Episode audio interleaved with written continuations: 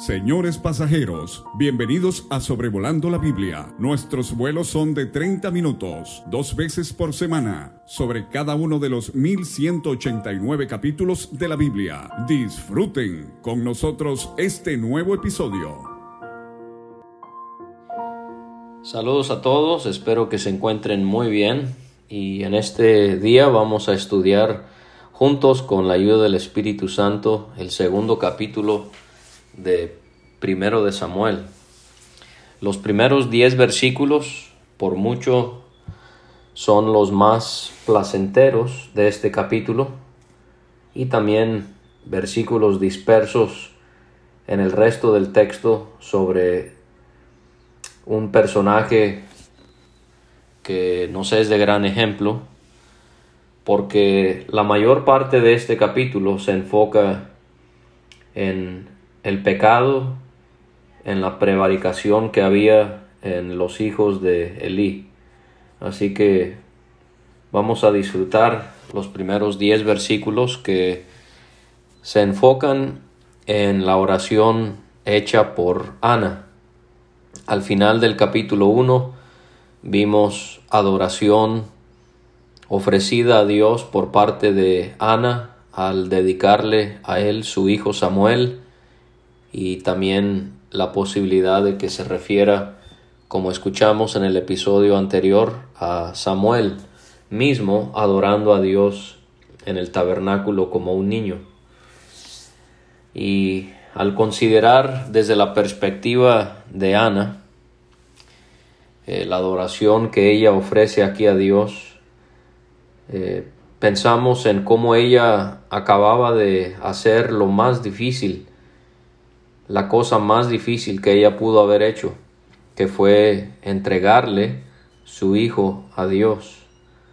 No poder tenerlo en su casa, sino dejarlo en el tabernáculo para que él se dedicara desde niño al servicio de Dios. Pero notamos una de las cualidades sobresalientes de Ana es que ella no pensaba en sí misma, no pensaba en, en la grandeza de su sacrificio, sino que más bien ella pensaba en la grandeza del Dios a quien ella le había ofrecido su hijo a quien tanto amaba que era Samuel. Y ella oró y adoró a Dios en estos primeros diez versículos. Y podemos notar como Ana es solo una de varios ejemplos en la Biblia de mujeres que se entregaron a la oración y a la adoración. Debemos de entonces observar y estudiar cuidadosamente su vida, si somos varones o si somos mujeres, para poder emular el ejemplo que ella nos dejó de cómo oraba y cómo adoraba. Desafortunadamente no podemos analizar su oración con detenimiento por causa de las limitaciones de tiempo que tenemos, pero notar cómo es que hay un patrón, un orden que se repite o que se marca en su oración y es que en los primeros tres versículos ella habla de su caso en particular, pero en los versículos 4 a 8 ella se refiere a lo que Dios hace en general, en cómo Él obra hacia las personas perversas y justas en términos generales.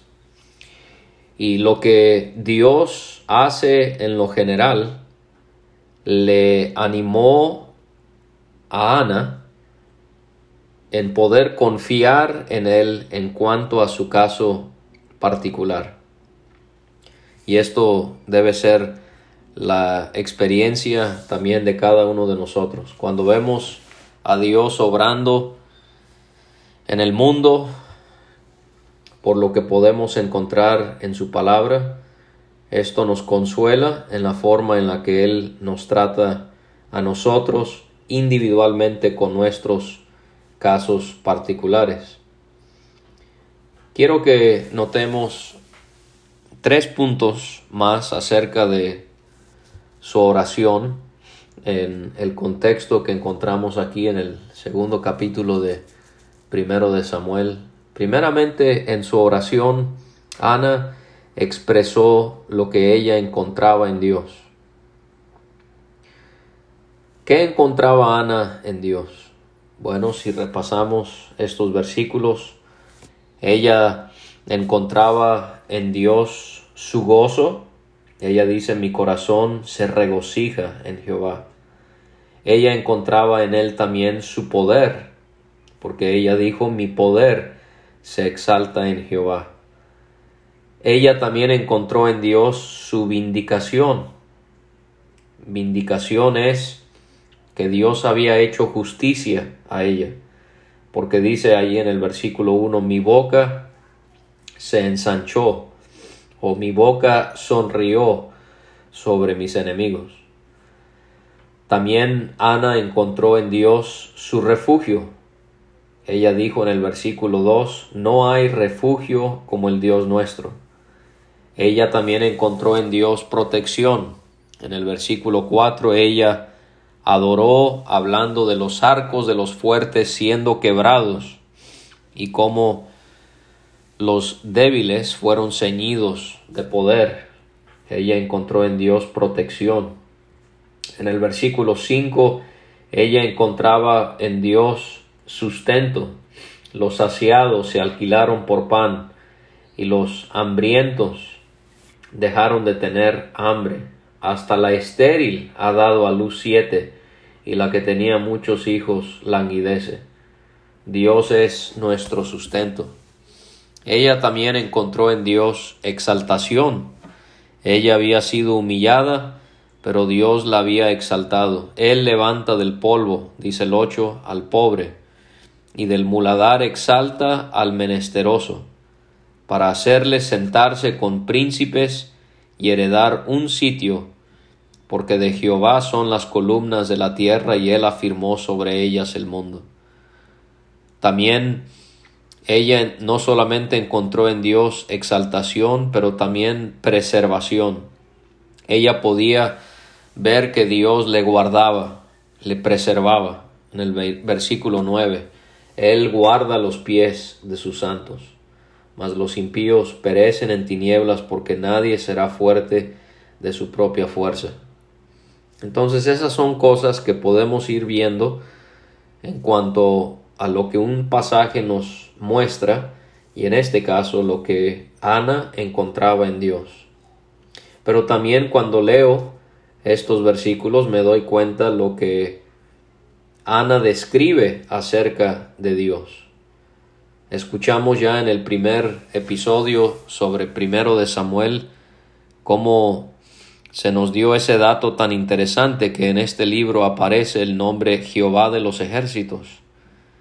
Y eso es algo muy importante poder eh, estudiar el carácter de Dios en su palabra, poder conocer sus atributos. Por ejemplo, podemos ver a Dios como juez en el versículo 1 él es el que vindicó a Ana para que ella sonriera sobre sus enemigos. En el versículo 3 eh, vemos cómo Dios hace que haya silencio en aquellos que hablaban y criticaban y decían cosas muy feas. Él es el juez que silencia a nuestros acusadores. Él también es el juez en el versículo 10, porque dice Jehová juzgará los confines de la tierra. Ana describió a Dios entonces como siendo un juez. Ana también describió a Dios como siendo santo. En el versículo 2 no hay santo como Jehová. En el versículo 3 Ana describió a Dios como siendo omnisciente, que todo lo sabe porque el Dios de todo saber es Jehová. Esto sin duda le habrá consolado mucho a ella. Versículos 4 y 5 vemos que Ana había aprendido que Dios era y que Él es omnipotente o todopoderoso. Los arcos de los fuertes fueron quebrados y los débiles se ciñeron de poder. Pero no solamente su poder ilimitado visto con hacia los fuertes y los poderosos, pero también hacia los necesitados. Los hambrientos dejaron de tener hambre por el poder de Dios. Y también en cuanto a las estériles, la estéril ha dado a luz siete y la que tenía muchos hijos languidece. Dios da, Dios quita. Eh, vemos al Dios omnipotente que nos presenta Ana. Ana también conocía a Dios como siendo un Dios soberano, un Dios que está por encima de todas las cosas, y esto también le consolaba a ella.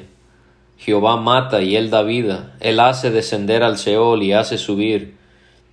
Dice el 7, Jehová empobrece y él enriquece, abate y enaltece. Él levanta del polvo al pobre y del muladar exalta al menesteroso para hacerle sentarse con príncipes y heredar un sitio, porque de Jehová son las columnas de la tierra y él afirmó sobre ellas el mundo. Dios es soberano. Él está por encima de todo y él lo que decide es conforme a su perfecto conocimiento y siempre es para nuestro bienestar y para su gloria.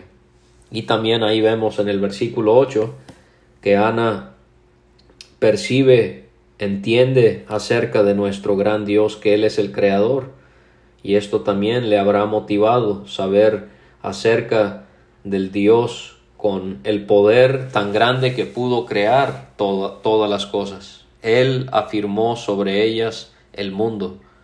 De Jehová son las columnas de la tierra. Él afirmó sobre ellas el mundo. Y la tercera cosa que debemos notar es que en su oración Ana hace una profecía acerca de nuestro Señor Jesucristo, porque en el versículo 10 él habla, ella habla del rey y del ungido de Dios. Dará poder a su rey y exaltará el poderío de su ungido. Y podemos ver cómo no habían reyes en los días de Ana, esta es una muestra de que ella tiene que estar profetizando sobre nuestro Salvador. Y ella habla de él como rey y como el ungido. Y de esta palabra ungido vienen los nombres de nuestro Señor Mesías y Cristo. Y ambos enfatizan el hecho de que Él es el elegido de Dios. También sería provechoso que viéramos la oración de Ana en el contexto del Nuevo Testamento. Y podemos primeramente ver a Zacarías, el padre de Juan el Bautista, y él vemos que citó su oración al hablar de Cristo como nuestra, como nuestra poderosa salvación o en nuestra traducción aparece que nos levantó un poderoso Salvador.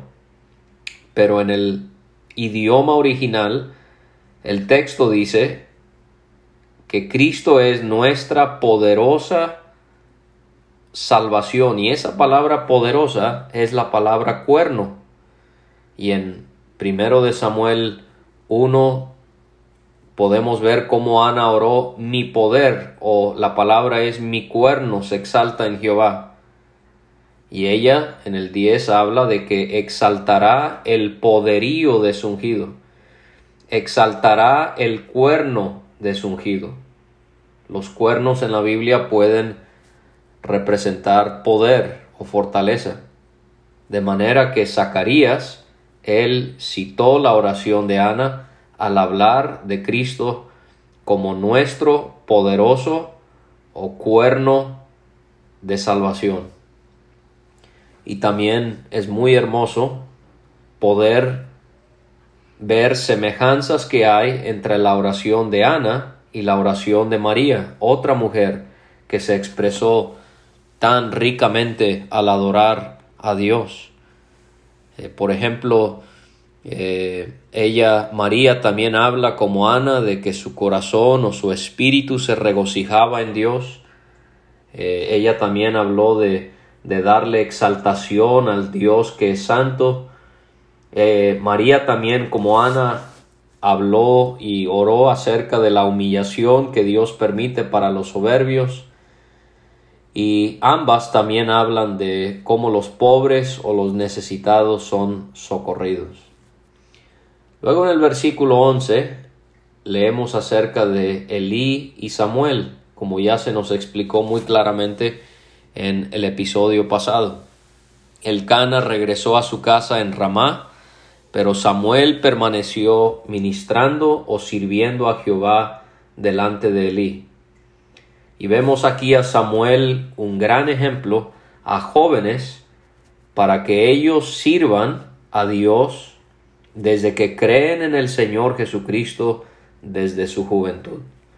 De manera que en los primeros diez versículos resalta el ejemplo de Ana como una mujer adoradora de Dios y en el versículo 11 vemos otro versículo que nos muestra uno de más que vamos a encontrar en este pasaje, que Samuel es un gran ejemplo para que también nosotros sigamos. La maldad de los hijos de Elí es descrita en los versículos 12 a 17. Vemos en el versículo número 12 que los hijos de Elí eran hombres impíos Así como hubo la mención de esta palabra impío en el capítulo 1, y mi papá mencionaba eh, cómo tiene la, alusión a Belial, y aquí encontramos lo mismo. En hebreo el texto aparece como hijos de Belial, quien era un dios pagano, y esto se emplea para enfatizar lo, lo malos que eran los hijos de Eli. Esta palabra impíos también en hebreo tiene que ver con algo que no tiene valor, algo que no es provechoso para nada bueno. Eran hijos, eran hombres impíos, hijos de Belial, y no tenían conocimiento de Jehová. Este es el problema de raíz de estos hijos de Elí. Servían en el tabernáculo, pero no conocían a Dios, no eran creyentes, no habían realmente tenido opuesto una fe salvífica en Dios. ¿Cómo se demuestra? Por el comportamiento que tenían. En los versículos 13 y 14 vemos que ellos no respetaban las distintas partes de los animales que eran sacrificados y las distintas porciones que le pertenecían a Dios, a los sacerdotes y a los oferentes o a los que ofrecían los sacrificios. Ellos no tomaban lo que realmente les correspondía. Ellos tomaban lo que querían para sí mismos. Se menciona ahí el garfio, que era un gancho que se usaba para tomar la carne, y también se menciona allí una marmita, cuando se habla de una olla o de un caldero, y vemos la palabra marmita que también describe un recipiente que es similar a un caldero. En los versículos 15 y 16 vemos otro grave pecado que cometían y era que no ofrecían la grosura o la grasa de los animales a Dios como él así lo había exigido. Éxodo 29 13 y 22, Levítico 3.3 son algunos pasajes únicamente que nos hacen ver que la grasa era para Dios. Ellos se la quedaban. Ellos más bien querían que la carne permaneciera cruda. ¿Por qué? Porque así ellos podían hacer lo que querían con ella. Y vemos algo muy lamentable, que el comportamiento de los hijos de Elí resultó en que Dios lo considerara como pecado muy grande, dice ahí, lo cual resultaba en que los israelitas menospreciaran, o la palabra es odiaran ofrendar sacrificios a Dios. Y así en la iglesia es lamentable cuando se permiten tener ancianos que no tienen hijos creyentes con buen testimonio. En primera de Timoteo 3:4 y en Tito 1:6 vemos esto. Y está mal cuando hay ancianos en la iglesia con esa situación irregular en su hogar, pero es peor aún cuando los padres, que son ancianos, favorecen a sus hijos en su pecado por encima de otros hermanos que pudiesen cometer una falta similar.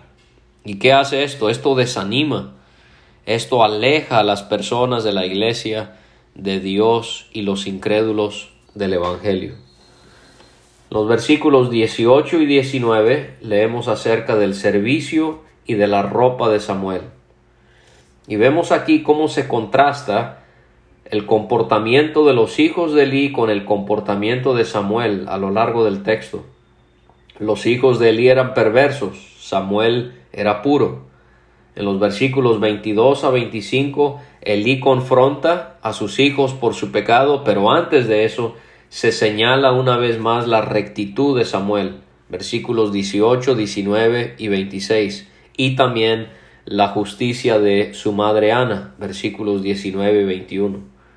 Así que se van contrastando personajes justos con personajes eh, pecaminosos. Y vemos aquí que Samuel ministraba en presencia de Jehová y que vestía un efod o un delantal de lino, por lo que vemos en el versículo 18. Este era una vestimenta común en los sacerdotes conforme a Éxodo capítulo 39. Y Ana le hacía una túnica y se la llevaba cada vez que iba junto con su esposo al tabernáculo a ofrecer sacrificios a Dios. Pero quiero recalcar aquí que Samuel se convertiría en un hombre muy útil para Dios pero él comenzó haciendo cosas que aparentaban ser pequeñas, porque el que es fiel en lo poco es fiel en lo mucho. Y muchas veces las vestiduras en la Biblia representan el carácter de la persona. Y quizás por eso se menciona el efod y la túnica de Samuel en este contexto, porque reflejaban su justicia y su pureza. En el versículo 20, Elí bendijo a los padres de Samuel. Este hombre había mostrado de distintas maneras que no tenía el discernimiento que se requería para servir como sumo sacerdote. Pero en esta ocasión sí acierta. En vez de pensar que Ana estaba él la bendijo a ella y a su esposo Elcana para que Dios les bendijera con más hijos, y así tomaran el lugar de Samuel, a quien habían ofrecido a Dios. Aquí vemos uno de varios ejemplos en las escrituras que comprueban que los hijos son una bendición de Dios, no como un estorbo como se ve en nuestra sociedad en este siglo XXI. En el versículo 21 Dios bendijo a Ana con más hijos. Dios permitió que Ana, quien era estéril, volviera a concebir y le dio Dios a Ana tres hijos y dos hijas. Y aprendemos que Dios recompensa los sacrificios que hacemos por Él. Nos da más allá de lo que le podemos ofrecer nosotros a Él. Y Dios vemos también el principio le confió más hijos a una mujer que había hecho lo mejor por el único hijo que había tenido. Esto no significa que siempre es así. Hay muchos padres muy irresponsables que tienen muchos hijos.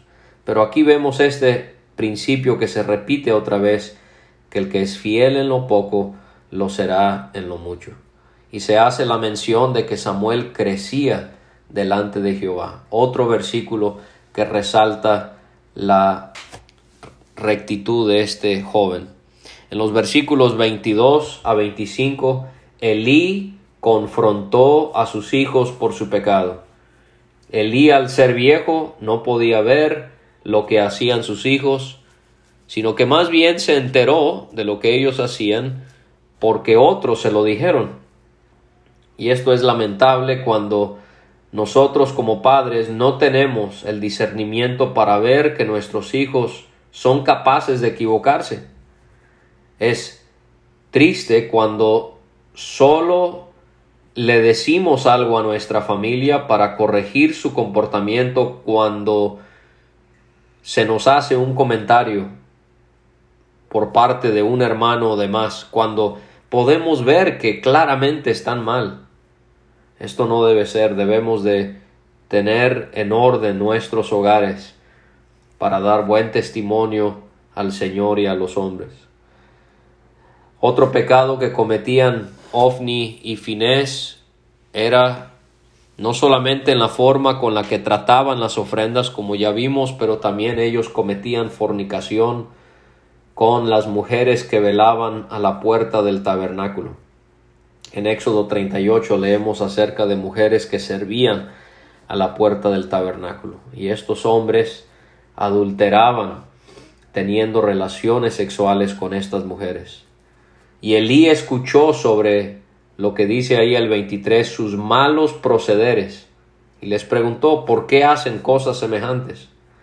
Él intentó hacerles ver que tenían mala fama y que su maldad había hecho pecar al resto del pueblo. Él procuró hacerles ver la situación precaria en la que se encontraban, al decirles si pecar el hombre contra el hombre, los jueces le juzgarán. Mas si alguno pecare contra Jehová, ¿quién rogará por él? Ese es un versículo que puede hacernos ver la importancia de tener a Cristo como un abogado después de haber creído en él. Porque en primera de Juan 2.1 leemos esa hermosa promesa si alguno hubiese pecado, abogado tenemos para con el Padre a Jesucristo el justo. Pero ¿qué hicieron los hijos de Elí? No escucharon a su padre porque Dios ya había decidido entregarles por completo a su pecado y a morir por causa de su maldad, por lo que vemos en el 26. Podemos ver eh, acerca de el carácter de Samuel, otra vez se nos habla acerca de él en el versículo 26. En cuanto a los hijos de Eli me equivoqué, había sido en el versículo 25. Pero en el versículo 26 se habla otra vez del carácter de Samuel, cómo se hace otro contraste con el comportamiento de los hijos de Samuel y se nos dice que él crecía y que él era agradable ante los ojos de Dios, pero aquí también se añade ante los hombres. Y cómo es que muchas veces los que tienen responsabilidad en las iglesias se dejan corromper por el poder y por la responsabilidad que tienen. Esto fue lo que sucedió con los hijos de Eli. Pero tú y yo debemos ser como Samuel, quien con discreción se preocupó por vivir rectamente. Y terminamos con los versículos 27 a 36. No sabemos quién, pero un varón de Dios fue con Elí. Y ahora no son los hijos quienes son confrontados, pero es Elí porque él tiene la responsabilidad sobre sus hijos. Y él le confronta por las pésimas condiciones en las que estaba el cumplimiento de las leyes de Jehová en cuanto a su adoración en el tabernáculo y, todas estas cuestiones que se llevaban a cabo para adorarle a él. En el versículo 27 podemos ver que Dios se había manifestado claramente a la casa de Aarón, su padre, para que supieran lo que implicaba servir en el sacerdocio del tabernáculo. En el 28 vemos una clara descripción de lo que eh, eran las responsabilidades de los sacerdotes, lo cual puede considerar con más detenimiento en su tiempo propio. En el 29 se le hace ver a Elí que ellos habían hollado o habían pisado sus sacrificios y ofrendas de Dios. Y cómo es que Elí había honrado a sus hijos más que a Dios. Cómo ellos se habían engordado al comer de lo mejor que se supone había sido sacrificado y ofrendado a Dios. Dios le estaba expresando a, a Elí su repudio completo al sacerdocio en esos tiempos y le aseguró que los que le honraban a él, él los honraría y que él despreciaría a los que no le daban importancia. Samuel sería honrado por honrar a Dios. Elí y su familia serían despreciados por menospreciar a Dios. Versículo 30. Los versículos 31 a 34 se pronuncian castigos sobre la casa de Elí. Vemos cómo se le quitó a su familia el sacerdocio. Esto se cumplió en los días de Salomón cuando Abiatar fue quitado del sacerdocio, primero de Reyes 2. Y vemos cómo se hace una profecía sobre el levantamiento de un sacerdote fiel en el versículo 35. Este es Samuel, y después en los días de Salomón sería Sadoc, pero realmente Cristo es el cumplimiento final de esta profecía sobre el sacerdote fiel, porque Él es sumo sacerdote según el orden eterno de Melquisedec. Y podemos darle gracias a Dios por ese sacerdote fiel que tenemos en Él. Y los que se habían enriquecido de los demás, ¿cómo iban a terminar? versículo 36, como mendigos. Y vemos aquí algo que nos debe hacer temer a Dios y nos debe también a la vez consolar, consolarnos. Que Dios es juez justo y que Él se encarga de recompensar a los justos y de castigar a los malos. Esto es lo que vemos aquí en las palabras al inicio del capítulo en la oración de Ana en cuanto a sus opositores y podemos pensar en cómo una mujer como Ana, ella proveyó un hijo que ayudaría mucho a la condición espiritual de Israel. Y ella hizo una oración que resultaría en que los malvados fuesen removidos. Gracias por acompañarnos y Dios nos permita seguir estudiando este libro de primero de Samuel.